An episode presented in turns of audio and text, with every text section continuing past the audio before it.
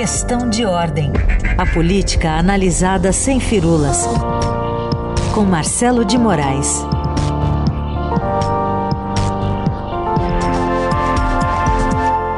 Oi, Marcelo, bom dia. Bom dia, Heisen, bom dia para todo mundo. Eu achei que ontem, achei ah. que a quarta-feira não ia acabar, viu, Heisen? que diazinho selvagem foi ontem aqui em Brasília, torcendo para que essa quinta os ânimos estejam mais serenados, mas não sei se vão estar tá, não, viu? É, vamos, hoje é, acho que é a ressaca, né? Mas uh, vamos juntar aqui, a, uh, que teve a prisão das Forças Armadas e a referência que o. A, aliás, a prisão do do Roberto Dias e a referência que o presidente da CPI fez ao que ele chamou de lado podre das Forças Armadas. Pois é, o problema é que assim você teve uma reação que foi muito forte, foi considerado muito acima do, do, do que foi falado por Omar Aziz. Claro que a gente tem que tirar a primeira a, a, a situação de impacto que foi a prisão do Roberto Ferreira Dias, porque até agora todo mundo que estava indo na CP estava contando um monte de cascatas, tinha gente que dava versão é, que não parava de pé, tinha gente que apresentava áudio é, distorcido, tinha de tudo na, nos depoimentos da CPI e não tinha ainda é, sido cruzado esse limite de se de pedir uma voz de prisão, dar uma voz de prisão a algum dos depoentes. E dessa vez, parece que a, a tampa encheu, né? transbordou a paciência do presidente da CPI, o senador Omar Aziz, que é dado assim também a uns, a uns arrobos, de vez em quando ele vai lá na CPI e, e solta o verbo, né? ele tem esse estilo dele que funciona é, para dar uma agilidade, mas a dinâmica nem sempre é o que pesa. Mas o, o, o Roberto Dias estava mentindo, claramente estava prestando mais um falso testemunho ali. E o, quando ele toma a decisão de dar voz de prisão, o Omar Aziz sabe o que está fazendo, ele sabe que estava dando meio que uma freada de arrumação ali na comissão, porque sob pena de todo mundo que fosse depor na CPI começasse só a contar mentira. E aí você não chega a lugar nenhum, os depoimentos acabam sendo uma coisa inútil. Então, esse movimento mais radical, mais brusco, foi feito com essa intenção. Ele já estava sendo ensaiado nas sessões anteriores. Só que aí, o, o como o Omar fez um discurso mais forte para justificar a prisão, é, as Forças Armadas resolveram também é, já que um passou do ponto ali, na visão das Forças Armadas, e resolveram também passar do ponto.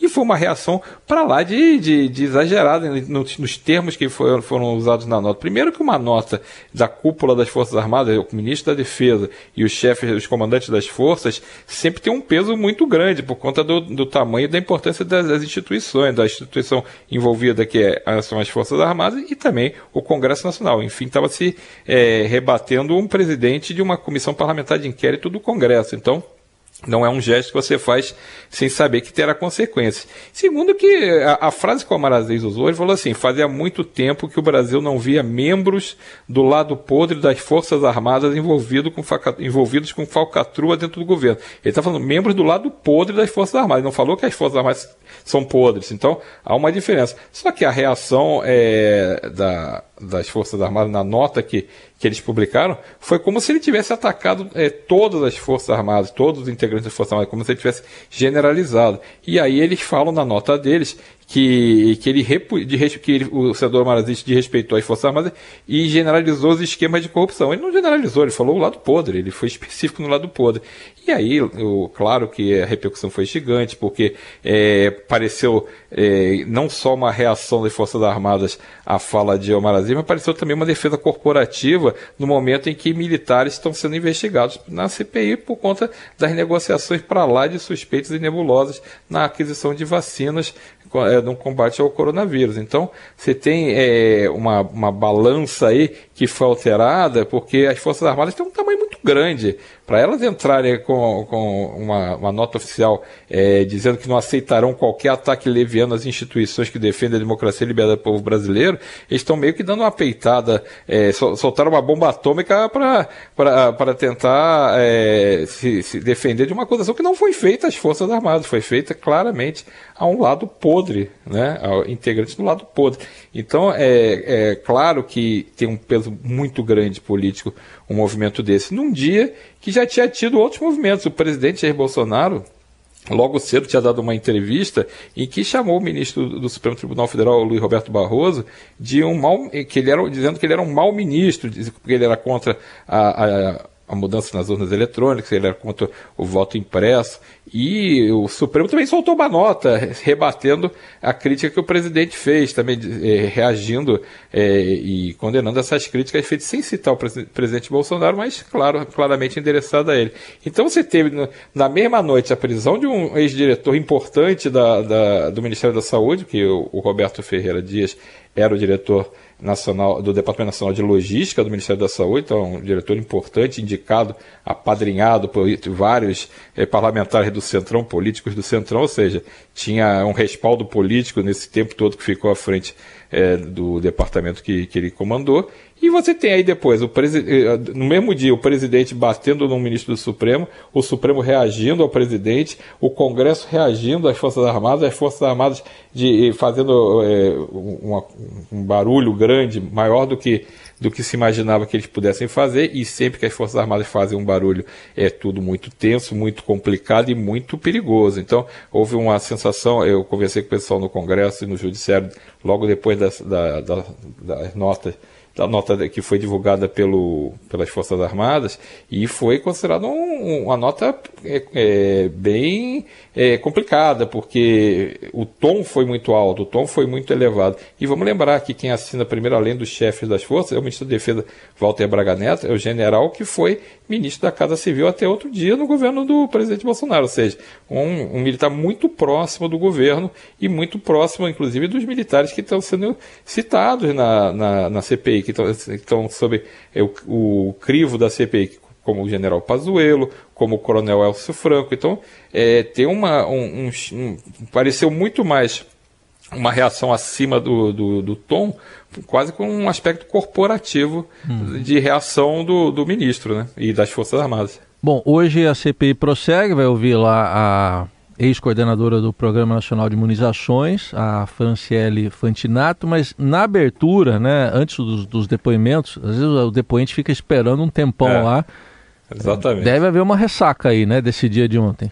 Não tenho dúvida disso, Acho que vale muito a pena quem, quem, quem gosta de acompanhar a política, quem está interessado no que está acontecendo no Brasil, quem está interessado é, nesses desdobramentos, que ontem foi, a gente fala mais leve porque está é, só no início da manhã, mas foi, ontem foi um dia muito tenso aqui em Brasília. A, a, a nota do Supremo, nota das Forças Armadas, o presidente fala, isso tudo ao mesmo tempo mostra que tem um, um caldo de cultura e a temperatura está entornando, que você tem uma tensão chegando, porque a CPI está começando. É, a gente já falou isso aqui várias vezes. A CPI ela foi atrás de uma investigação para provar se, ou não se o governo tinha sido negacionista no, negacionista no combate à pandemia do coronavírus. E agora está investigando é, denúncias de corrupção. Então, é, mudou totalmente o clima na CPI e a prisão do Roberto Ferreira Dias mostra para as próximas testemunhas. Se mentir aqui, pode sair preso também, né? Então, é, o, claro que na abertura da CPI o presidente da, da, da comissão, o senador Marazinho, vai fazer uma referência óbvia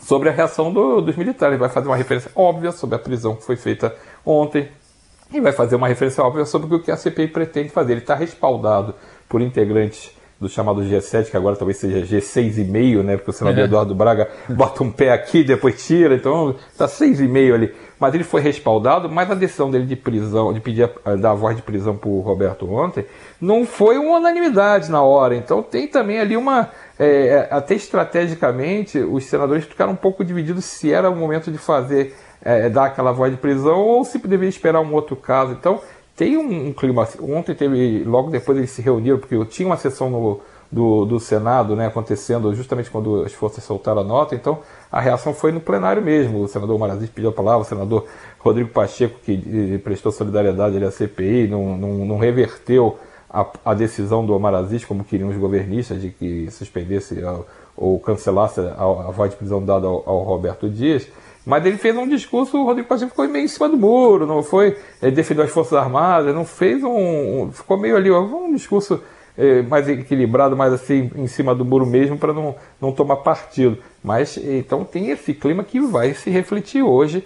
É, pode esperar pelo menos uma hora de bate-boca, de falação na CPI antes da, da depoente prestar seu, seu, seus esclarecimentos e sua fala na CPI. Vamos lembrar que a Franciele, que vai depor hoje, ela também é, um, é, uma diretora também da, da do, do, Ministério da Saúde, uma ex-diretora, ela foi coordenadora do Programa Nacional de Imunizações e vai ter que explicar é, umas coisas que são meio complicadas, que ela, ela foi feita, é, é, ela foi chamada num requerimento do senador Otto Alencar, porque ela é, defendeu que fosse feita é, a vacinação de grávidas com qualquer imunizante depois que elas tinham tomado um determinado imunizante para é, servir a qualquer um. Isso é uma prática que ninguém tinha certeza disso, é super questionável, não sabe se teria valor, se serviria para alguma coisa. Então, todos esses aspectos, tem muita coisa sendo é, questionada na ação do Ministério da Saúde, porque além de ter suspeita de corrupção, tem decisões para lá de polêmicas. Então,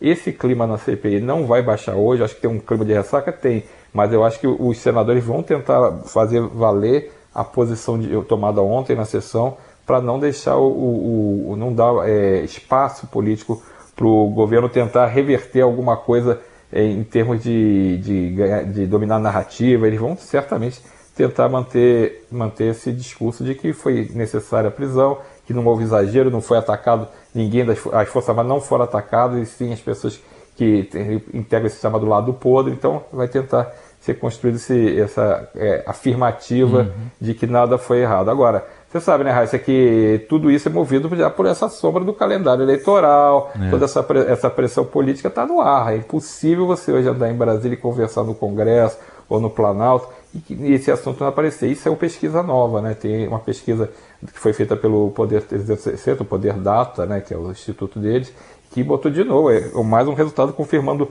Lula com 43, Bolsonaro uhum. com 29. Então você tem esse caldo de cultura do presidente derretendo politicamente e as denúncias se sucedendo, vai ajudando essa temperatura a ficar cada vez mais, mais quente, né? Vamos acompanhar tudo isso e aqui a CPI logo mais vai ouvir então a Franciele, mas antes o rescaldo, né? A ressaca talvez de ontem. Marcelo, obrigado e bom fim de semana. Até terça. É isso aí, Raíssa. Até terça. Bom dia para todo mundo.